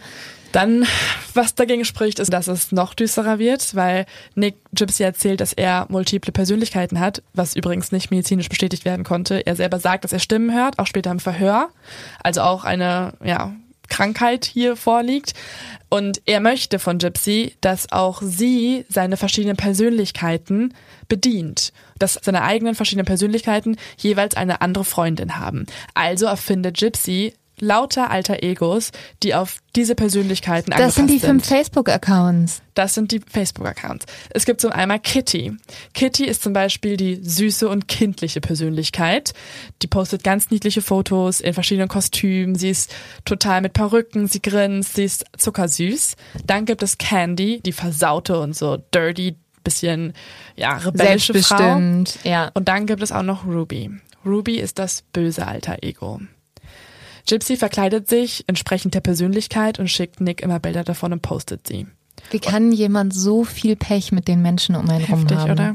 Also das ist so wirklich, was mich gerade so schockiert. Mhm. Also allein schon diese Mutter im Leben zu bekommen und so viel Pech mit der eigenen Mutter zu haben, die Person, die eigentlich irgendwie dein Ankerpunkt Mhm. sein sollte, das ist schon, also Man muss dazu sagen, Gypsy hat ja auch mit diesem Film versucht, andere Personen zu sein. Mhm. Sie hat sich ja auf den, diesen Sci-Fi-Conventions, sie hat sich auf diesen ganzen karnevalsähnlichen Veranstaltungen verkleidet und hat es geliebt zu flüchten. Das heißt, diese Ja. Spiele mit Nick haben ihr Spaß gemacht. Sie hat es auch, sie hat es freiwillig getan und auch gerne getan. Und auch hier einmal kurz bitte einmal Gypsy in Original. I would have done pretty much anything just to make him stay and make him happy. Really don't know what's wrong with him. But, I mean, it's not like I ever had a boyfriend before. So I really didn't know what was a normal re relationship. Gypsy sagt mittlerweile im Interview, sie ist beschämt darüber, aber sie wusste es einfach nicht besser. Wie denn auch, weil niemand hat ihr erzählt, was richtig ist und was falsch. und das ist das erste Mal, dass dieses junge Mädchen Liebe erfährt. Nachdem die beiden dann ungefähr ein Jahr zusammen sind, vertraut sich Gypsy dann endlich Nicholas an und erzählt ihm nach und nach von den eigenen Problemen, von ihrer Gefangenschaft, von ihrer kontrollsüchtigen, überfürsorglichen Mutter. Die Mutter zu töten war nie Option für die beiden. Sie haben erstmal gesagt, okay, wir versuchen das irgendwie auf legalem Weg. Lass uns bitte deine Mutter einfach mal treffen und ihr sagen, dass wir uns lieben und vielleicht ist sie damit einverstanden. Trotzdem ist dieser Vorschlag oder diese Idee, okay, wir könnten sie doch töten, weiterhin im Kopf der beiden und sie nennen das Ganze Plan B. Plan B sollte eigentlich nie in die Wege geführt werden. Sie fassen also den Entschluss, dass Nicholas Didi kennenlernen soll. Sie überredet Didi, mit ihr den neuen Cinderella-Film im Springfield Movie Theater anzuschauen und Didi ahnt zu dem Zeitpunkt nicht, dass sie wenig später dort auf den neuen Freund ihrer Tochter treffen soll. Gypsy ist mittlerweile 24 Jahre alt und ihr großes Ziel ist es, dass sie in dieser Nacht, sie trifft jetzt hier übrigens zum ersten Mal persönlich ihren Freund aus dem Internet, Oh, wow. dass sie in dieser Nacht jemanden küssen möchte. Sie möchte mit 24 Jahren endlich einen Erstkuss haben. Mit ihrer Mutter dabei. Anders geht's nicht. Und das ist auch wieder so bezeichnend, weil du willst einmal in deinem Leben eine andere Person treffen, in diesem Fall dein Freund und deine Mutter muss dabei sein und vor allem auch nicht auf ehrliche Art und Weise. Die Mutter denkt, dass sie mit ihrer Tochter ins Kino geht. Im Kino wartet dann bereits Nick auf die beiden. Wie Gypsy ja schon bereits vermutet hat, mag Didi den Jungen überhaupt nicht. Als sie Nick sieht, sagt sie nämlich zu Gypsy, ähm, der ist mega komisch. Warum geht der alleine in einen Cinderella-Film und warum setzt er sich so nah zu uns? Gypsy versucht dann noch so ein bisschen zu vermitteln, hey, der ist doch voll nett, der kann doch bei uns sein. Und daraufhin sagt die, die auf keinen Fall, wir setzen uns weg. Und die beiden setzen sich einige Reihen nach vorne.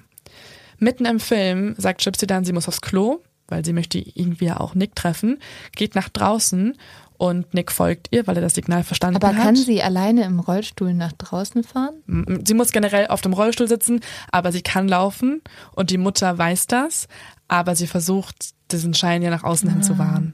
Gut, das, ähm, Das Lügenkonstrukt fällt langsam zusammen, muss man sagen. aber das zeigt ja auch, warum ihre Beine nicht kommt, also warum sie noch Muskeln in den Beinen hat, weil Und sie zwischendurch halt schon läuft. Genau, ja, und dein Körper, also allein wenn du im Bett liegst und irgendwie dich drehen willst. Und es gibt auch Videos, wo sie in den Schnee springt. Und da Mhm. sieht man ganz klar, dass es eine, eine Art von Abprall der Beine gibt. Also die sind, auch als sie kleiner war, trotzdem irgendwie fähig, sie Mhm. aufzuhalten, sie zu tragen. Als sie dann in diesem kurzen Moment nach draußen geht, folgt ihr Nick auf die Männertoilette, dahin geht Gypsy. Und da wird es dann jetzt ein bisschen privater, weil dort hat Gypsy dann ihren ersten Kuss und auch ihr erstes Mal.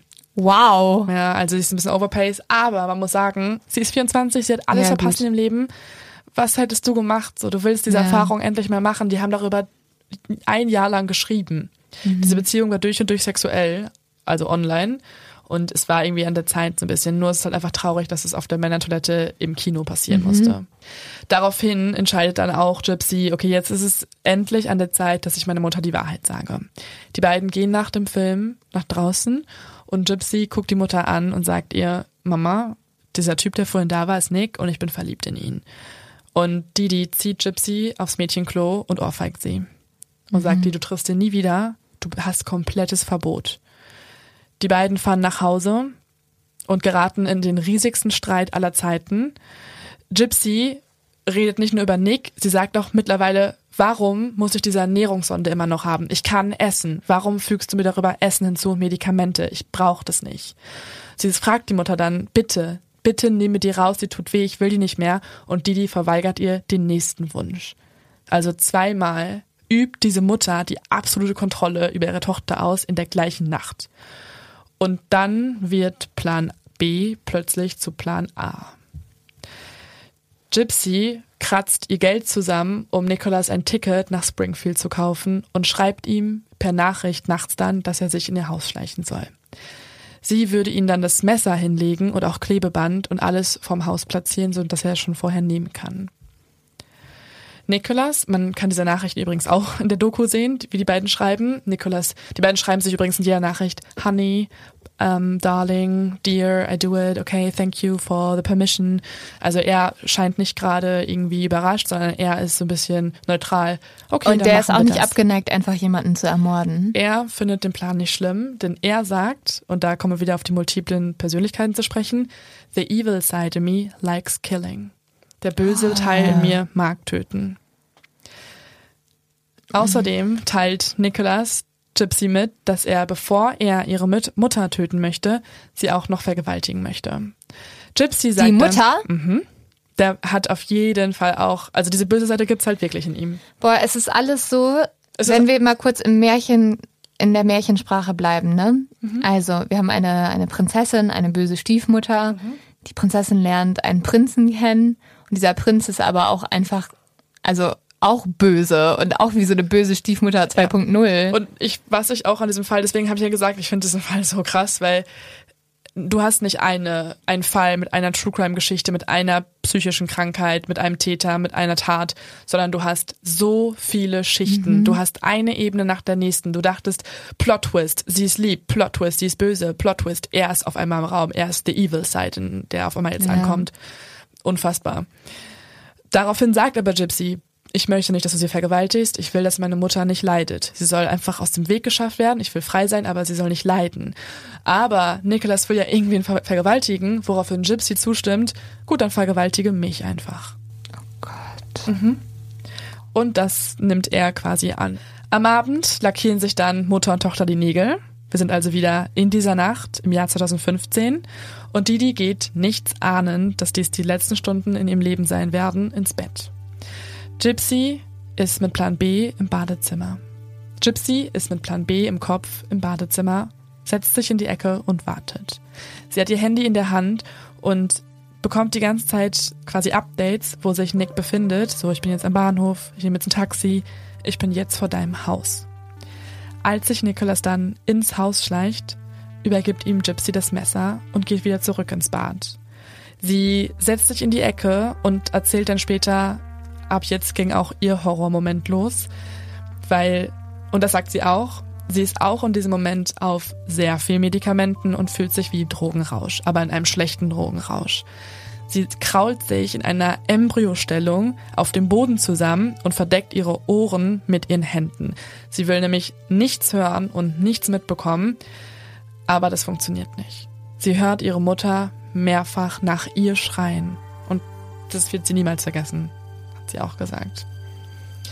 Nach der Tat kommt dann Nicholas ins Bad und vergewaltigt, wie besprochen, seine Freundin, nicht die Mutter. Und er sagt später noch im Verhör, auch ich kann das wirklich nicht glauben, ha, irgendwie hat das gar nicht so viel Spaß gemacht wie gedacht. Mhm. Oh. Danach, nachdem alles vollendet wurde, nachdem die Mutter tot ist, nehmen sie sich dann das komplette Bargeld aus Didis Schlafzimmer. Das heißt, sie müssen nochmal in dieses Zimmer rein, wo diese stochende Mutter liegt, holen sich ein Taxi und fahren ins Hotel. Und hier gibt es Videoaufnahmen im Hotel, wie sie schon relativ glücklich, also sehr bisschen high auch einfach, ne? Sie wirken aufgedreht an der Rezeption den Schlüssel holen und sie turteln, sie umarmen sich, sie und dann sind sie im Hotelzimmer und hier filmen sie sich gegenseitig, wie die beiden wirklich also man muss sagen, high sind vor Adrenalin, vor Medikamenten aber auch und lachen und sich darüber freuen, dass sie es endlich in die Tat umgesetzt haben. Nach mehreren Tagen im Hotel lässt sich dann das Paar bei Nicolas Eltern in Wisconsin nieder, wo sie dann wenig später von der Polizei auch gefasst werden. Und mit all diesen Informationen muss man nun diese Gerichtsverhandlungen nochmal neu betrachten. Das heißt, Ende 2015 soll Gypsy ja eigentlich wegen Mordes ersten Grades verurteilt werden. Aber nach und nach sprechen Ärzte, sprechen Freunde, nach und nach kommt die komplette Wahrheit ans Licht und der Anwalt, muss man sagen, ist ein sehr, sehr guter Anwalt in diesem Fall. Also er fasst den Fall auch in bewegenden Worten vor Gerichten nochmal zusammen und jeder hat Gänsehaut, jeder hat Mitleid und man erkennt, dass Gypsy ein Missbrauchsopfer 24 Jahre lang einfach ein Missbrauchsopfer war. Und in zwei Fällen. Also genau. einmal von ihrer Mutter und einmal von ihrem Freund mhm. eigentlich.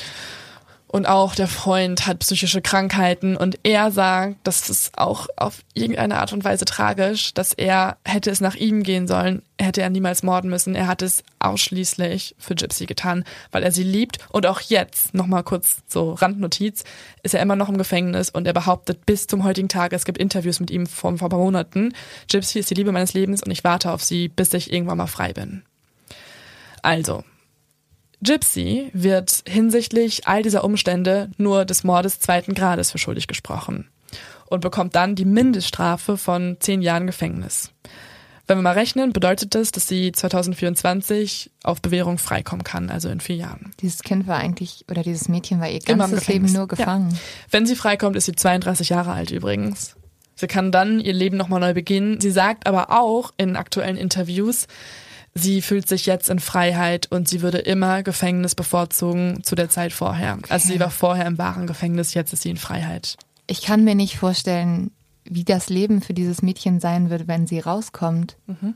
Also es ist so, also das, das, das muss so schwierig sein hundertprozentig. Ist sie denn jetzt, sieht sie wieder normal aus? Ja, auch davon habe ich Fotos hochgeladen, weil das ist vielleicht so das einzige Positive. Sie sieht gesund aus, sie hat wunderschöne Haare, sie kann sich sehr gut artikulieren. Sie ist auf keinen Fall geistig zurückgeblieben, sondern ein intelligentes und mittlerweile gesundes Mädchen oder eine gesunde Frau. Trotzdem kann man festhalten, dass all das, was ihr angetan wurde, wird sie für immer eigentlich belasten. Und ich kann mir nicht vorstellen, dass dieser Mensch jemals ein normales Leben führt. Nein. Und nochmal kurz zu Nicholas, weil auch der hatte ja seinen Prozess. Der hatte den Prozess später, der wurde aufs Jahr 2019 verschoben. Auch er musste davor noch mehrere psychiatrische Tests durchlaufen, weil auch das kann ja kein gesundes Kind sein. Und diese bestätigen, dass er einen sehr geringen IQ hat von nur 82, an Autismus leidet und auch eine Leidensgeschichte durchlebt hat.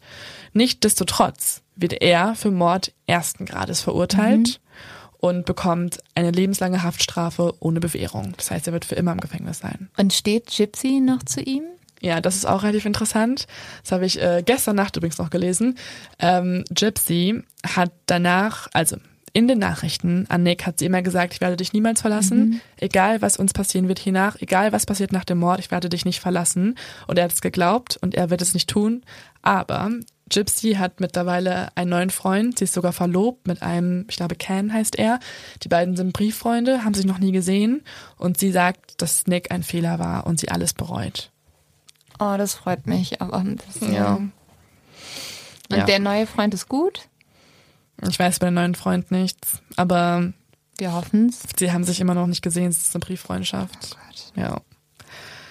Nick- Eigentlich müsste die adoptiert werden. Also eigentlich müsste Ja. die, auch wenn sie 30 Jahre ist, die Ist- braucht eigentlich ja, ja, jemand, der sich weißt was um passiert die kümmert. ist? Weißt du, was passiert ist? Das ist auch bewegend in der Doku, die ich übrigens schon mal hier, der Leo-Tipp. Ähm, es gibt eine Doku, eine HBO-Doku, Mummy, Dad and Dearest, in der wird die Geschichte des Vaters auch ganz stark beleuchtet. Denn der sagt, ähm, ich möchte jetzt alles wieder gut machen. Ich wusste davon nichts. Ich bereue es. Er hat geweint, er hat gelitten, er hat alles versucht und seine neue Frau ist auch mit den Nerven am Ende und die beiden haben Gypsy quasi adoptiert. Sie fahren ins Gericht, man sieht Aufnahmen, wie die drei sich umarmen und weinen und er der Tochter sagt, wir warten auf dich. Es tut uns leid, Schatz, wir haben das nicht gewusst. Dachte- aber das macht dich jetzt irgendwie Ja. ein bisschen glücklich. ja, also die sind da und die wollen die wir aufnehmen. Das ist schon, also das ist irgendwie herzerwärmend, weil die sind an ihrer Seite. Und jetzt noch eine allerletzte Information zum Ende dieses Falls.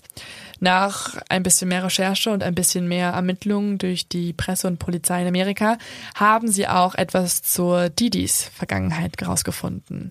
Also nicht nur die Tatsache, dass sie eben unter dieser Krankheit litt, ist eine Erklärung, sondern auch ihre eigene Kindheit ist ein bisschen eine Erklärung. Denn es stellt sich heraus, dass auch Didis Kindheit ähnlich war. Was? Ja. Also ihre Mutter hat genau das gleiche gemacht? nicht genau das gleiche, aber ähnlich. Und es ist einfach ein Teufelskreis. Es ist ein Teufelskreis. Didi ist die jüngste von sechs Geschwistern und ihre eigene Mutter wollte nie, dass Didi erwachsen wird. Sie wollte Didi an sich krallen und konnte nicht loslassen, dass auch ihr kleinstes Kind die Familie verlässt. Sie hat sich intensiv um sie gekümmert. Didi hat die absolute Aufmerksamkeit in der Familie bekommen und auch ihre Geschwister meinten, ja, wir sind eigentlich unsichtbar für unsere Mutter. Als sich dann ihr Mann, also Didis Vater, von ihrer Mutter scheiden lassen wollte, hat sie drei Monate danach verkündet, dass Didi krank sei und der Mann sich jetzt auf keinen Fall scheiden lassen kann. Außerdem hat die eigene Mutter viel gestohlen, sie ist immer wieder aufgefallen mit kleineren Verbrechen. Auch sie ist nämlich auf irgendeine Art und Weise ähnlich wie Didi gewesen. Auch Didi hat ja finanziell viele Menschen betrogen. Außerdem soll Gypsy auch nicht das einzige Opfer von Didi gewesen sein. Man munkelt, dass ihre eigene Stiefmutter, also die neue Frau ihres Vaters, etwas von Didi ins Essen verabreicht bekommen hat. Woraufhin sie dann mehrere Monate komplett knocked out gewesen ist, also nicht mehr klarkam und das Gefühl hatte, dass Didi sie umbringen wollte. Außerdem soll Didi auch ihre eigene Mutter zu Tode gehungert haben. Das nimmt man auch an. Und in einer Doku schließen die Geschwister damit und auch der Vater, dass sie sagen, sie werden gefragt, was soll mit Didis Asche passieren? Und daraufhin sagt der eigene Vater, flush it in the toilet. Ich hoffe einfach nur, dass Gypsy diesen Teufelskreis durchbricht und dass sie es schafft, ein normales Leben zu Ja, führen das hoffe in ich einer auch. gewissen Art und Weise. Das ist also, ja. Also, es war ein harter Fall. Ich würde allen raten, dass ihr euch die Doku angucken könnt. Es gibt zwei sehr gute Dokus. Eine von HBO, Mommy Dad and Dearest. Und dann noch eine, die findet ihr beide übrigens auf YouTube. Die andere heißt Gypsy's Revenge. Beide sind sehr, sehr gut und sind nochmal viel näher dran an Gypsy. Man hat sehr viele Videoaufnahmen und es ist, es lohnt sich quasi. Und ich glaube, dieser Fall zeigt eines, nämlich, dass man wirklich, dass man die Augen nicht verschließen darf. Und Mhm. dass manchmal wirklich nicht alles ist, wie es ist. Vor allen Dingen, bitte, also wenn Ärzte nochmal sowas sehen, dann Ja, oder Nachbarn oder irgendwas. Also, oh Gott, das ist so grauenhaft. Ja, also wir enden. Übrigens, ähm, nicht wundern, dass diese Folge wieder, das ist ein bisschen absurd, aber wir haben uns entschieden, weil wir beide große Weihnachtsfreaks sind und wir lieben Weihnachten und Und der Weihnachtsbaum Geschenke. steht schon bei mir auf dem Balkon mit Lichterketten. deswegen haben wir uns entschieden, unsere Outro-Musik ist einfach immer eine eine instrumentalische Version eines Weihnachtslichts. Ist ein bisschen zu früh, aber Und damit geht man, verlieren wir alle Weihnachtsmuffels. Ja, wirklich. Wir haben sogar schon Ko- Kommentare bekommen. Weil letztes Mal war Stille Nacht drin und dann waren schon Leute so, oh ja, Äh, ernst? was? Haben Anfang November. Ja, Leute, müsst ihr nur noch zwei Monate durchhalten. Schafft ihr. Ich muss jetzt erstmal meine Mama anrufen und Ja. sagen, danke, dass du alles richtig gemacht Oder hast. du rufst an und bist so, hatte ich damals wirklich Windpocken? Sag mal, also das eine Mal, wo ich mir das Knie geprellt habe. Wolltest du Mitleid? Ähm, ja. Meine Mutter wäre so, nein, Lind, du warst einfach dumm und tollpatschig, du bist dreimal vom Roller gefallen. Oh mein Gott. ich brauch Tatsächlich, meine Mutter war früher so, sie meinte, sie hat immer Angst gehabt, wenn ihr Telefon geklingelt hat, weil es immer die Schule war und zwar jedes Mal, Lynn hat sich wieder verletzt und sie war Ja. nur noch so, Leute, euer Ernst, ich habe keinen Bock mehr ins Krankenhaus zu fahren. Ja, wir sind be- beide echt extremst tollpatschig. Ja, ich glaube, ich habe es noch nie hinbekommen, ein Oberteil ohne Fleck einen Tag lang zu tragen. Das ist echt traurig und Ja. auch ein bisschen peinlich. Also ich glaube, meine Mutter war eher das Gegenteil, die war eher so, kannst du mal nicht krank sein? Oh Mann, okay, es ist jetzt ein harter Cut auf jeden Fall. Unser Leben zu vergleichen mit dem von Gypsy, es ist wirklich... Geht nicht. Es geht nicht und es ist... Ich glaube, wir enden einfach... Ich glaube, wir Umarmt eure Mamis, umarmt eure Papis.